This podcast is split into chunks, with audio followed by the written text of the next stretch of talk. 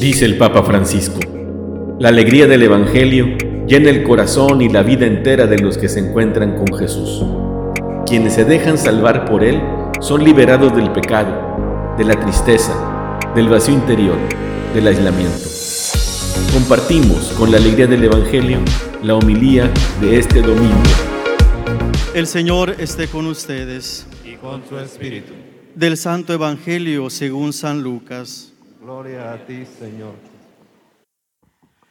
En aquel tiempo se acercaban a Jesús los publicanos y los pecadores para escucharlo, por lo cual los fariseos y los escribas murmuraban entre sí, Este recibe a los pecadores y come con ellos. Jesús les dijo entonces esta parábola. Un hombre tenía dos hijos y el menor de ellos le dijo a su padre, Padre, dame la parte de la herencia que me toca. Y él les repartió los bienes. No muchos días después, el hijo menor, juntando todo lo suyo, se fue a un país lejano y allá derrochó su fortuna, viviendo de una manera disoluta. Después de malgastarlo todo, sobrevino en aquella región una gran hambre y él empezó a padecer necesidad. Entonces fue a pedirle trabajo a un habitante de aquel país, el cual lo mandó a sus campos a cuidar cerdos. Tenía ganas de hartarse con las bellotas que comían los cerdos, pero no lo dejaban que se las comiera. Se puso entonces a reflexionar y se dijo, ¿cuántos trabajadores en casa de mi padre tienen pan de sobra y yo aquí me estoy muriendo de hambre? Me levantaré, volveré a mi padre y le diré, Padre, he pecado contra el cielo y contra ti. Ya no merezco llamar mi hijo tuyo. Recíbeme como a uno de tus trabajadores. Enseguida se puso en camino hacia la casa de su padre. Estaba todavía lejos cuando su padre lo vio y se enterneció profundamente. Corrió hacia él y echándole los brazos al cuello, lo cubrió de besos. El muchacho le dijo, Padre, he pecado contra el cielo y contra ti. Ya no merezco llamar mi hijo tuyo. Pero el padre les dijo a, a sus criados, pronto, traigan la túnica más rica y vístansela. Pónganle un anillo en el dedo y sandalias en los pies. Traigan el becerro gordo y mátenlo. Comamos y hagamos una gran fiesta, porque este hijo mío estaba muerto y ha vuelto a la vida. Estaba perdido y lo hemos encontrado. Y empezó el banquete. El hijo mayor estaba en el campo y al volver, cuando se acercó a la casa, oyó la música y los cantos. Entonces llamó a los criados y les preguntó qué pasaba. Este les contestó, tu hermano ha regresado y tu padre mandó matar el becerro gordo por haberlo recobrado sano y salvo. El hermano mayor se enojó y no quería entrar. Salió entonces el padre y le rogó que entrara, pero él le replicó, hace tanto tiempo que te sirvo, sin desobedecer jamás una orden tuya, y tú has dado una, y tú nunca me has dado ni un cabrito para comérmelo con mis amigos. Pero eso sí, viene ese hijo tuyo que despilfarró tus bienes con malas mujeres y tú mandas matar el becerro gordo. El padre repuso, Hijo, tú siempre estás conmigo y todo lo mío es tuyo. Pero era necesario hacer fiesta y regocijarnos, porque este hermano tuyo estaba muerto y ha vuelto a la vida. Estaba perdido y lo hemos encontrado. Palabra del Señor. Gloria a ti, Señor Jesús. Leyendo con atención, reflexionando con cuidado en este Evangelio, en esta parábola que el Señor nos ha compartido el día de hoy, pareciera que el Padre del Evangelio no es un buen Padre. Pareciera que no es un Padre sensato, un Padre prudente.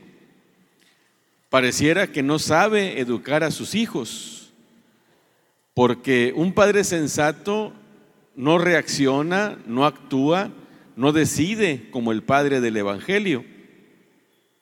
Y a ver si ustedes me dan la razón, los papás que están aquí presentes, si de repente su hijo menor llegara con ustedes y les dijera, papá, dame la parte de la herencia que me toca, un padre sensato que le dice, estás loco, vete a trabajar, ponte a hacer algo de provecho y quítate esas ideas, ni que el dinero no costara conseguirlo. Toda mi vida he trabajado para conseguir lo que tenemos y ahora tú, con la mano en la cintura, me dices, dame ese dinero. Estás loco. Vete de mi presencia. Eso haría un padre sensato, un padre razonable, un padre que sabe educar a sus hijos. Y cuando regresa este muchacho, después de haber despilfarrado todo lo que su padre le dio, y que lo hizo de una manera, como dice, eh, viviendo de una manera disoluta, como nos luego nos lo hace saber el hijo mayor, con prostitutas. Un padre sensato y razonable que sabe educar a sus hijos, ¿cómo hubiera reaccionado cuando regresara? Yo creo que un padre, un buen padre, le hubiera puesto una regañiza, le hubiera dado un sermón. Cuando le dijera de que lo tratara como a uno de sus servidores, le hubiera dicho, claro que sí, no vas a entrar a la casa, te vas con los trabajadores hasta que no pagues hasta el último centavo, para que aprendas, para que aprendas. Y vete de mi presencia que no me tienes nada contento. Eso hubiera dicho un buen padre. Y luego como lo describe el hijo mayor, uno se pone del lado suyo. Oye papá, yo te he obedecido todo el tiempo. Siempre he estado contigo. He trabajado.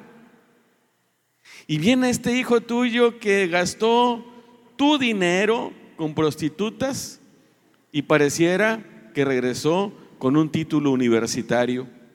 Pareciera que lo que tú le diste lo puso a trabajar y lo hizo duplicarse. Pareciera que hizo una gracia Tú haces una gran fiesta y a mí ni un cabrito me has dado para comérmelo con mis amigos. Uno oye ese reproche del hijo mayor y dice, pues ¿qué tipo de padre es este? Pareciera que es un padre que no sabe educar a sus hijos, porque este padre le dio la herencia a este muchacho en vida. ¿Y por qué ese padre, en lugar de recibirlo con un regaño y con un castigo que se lo merecía, lo recibió con una fiesta? Y el Padre del que habla Jesús en el Evangelio, pues lo sabemos, es nuestro Padre del cielo. Así es Dios. A veces nosotros pensamos que Dios es un ser exigente, que está al pendiente de nuestros errores, que lleva cuenta de nuestros pecados, para llegado el momento, reprocharlo y castigarnos. Yo cuando era niño, yo pensaba que cuando se llegaba al cielo, que cuando yo fuera a llegar al cielo, iba a tener Dios ahí un libro, en una columna estarían mis pecados, en otra columna estarían las cosas buenas que he hecho. Si mis pecados eran más que la columna de mis cosas buenas, al infierno. Si fueran iguales, al purgatorio. Y si la lista de las cosas buenas fuera más larga, al cielo. Y a veces pensamos que Dios es así. ¿Y cuál es el Dios que nos enseña Jesús el día de hoy? Para, en primer lugar, pues que es nuestro Padre, pero que no es un Padre sensato ni razonable, sino que es un Padre que lejos de dejarse llevar por la justicia humana y por los razonamientos humanos, lo que hay en su corazón es misericordia, un gran amor que se traduce en misericordia. Todas estas semanas de cuaresma he andado con una frase que me ha llamado mucho la atención. Dios no nos trata como merecen nuestras culpas. Al contrario, ante nuestras culpas, cuando hay un sincero arrepentimiento, lo que hace Dios es acogernos, recibirnos, ofrecernos todo su amor, expresarnos toda su ternura y toda su cercanía. No es como nosotros. Nosotros somos muchas veces como el hijo mayor, porque nos encanta, y díganme si no, nos encanta estar reprochando los errores de los demás, haciéndolos evidentes, quemando, por así decir, a los demás. Este hijo mayor no dudó en poner en mal a su hermano ante su padre.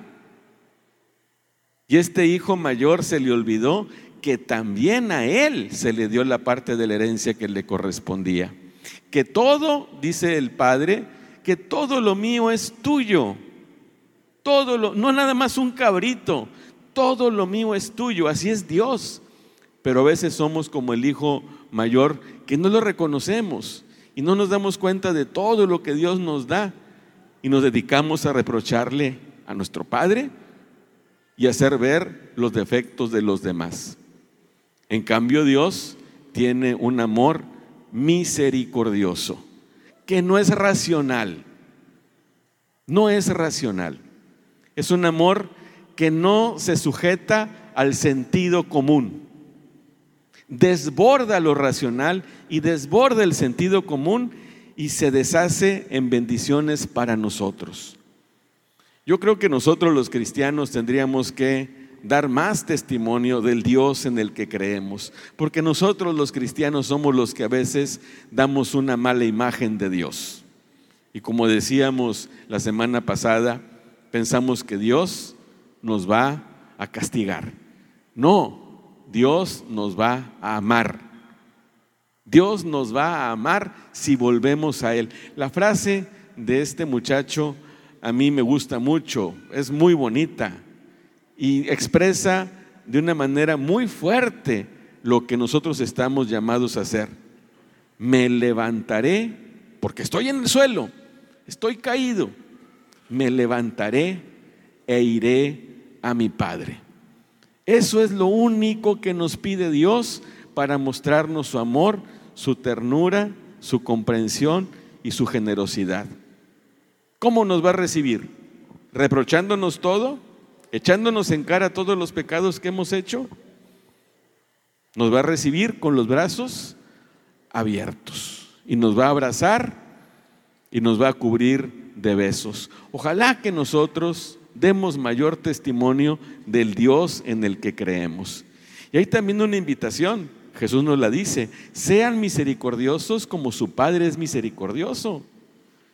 También nosotros estamos llamados a transmitir esa misericordia de Dios, no ser personas que reprochen y que juzguen según criterios de matemáticos, sino que seamos como Dios.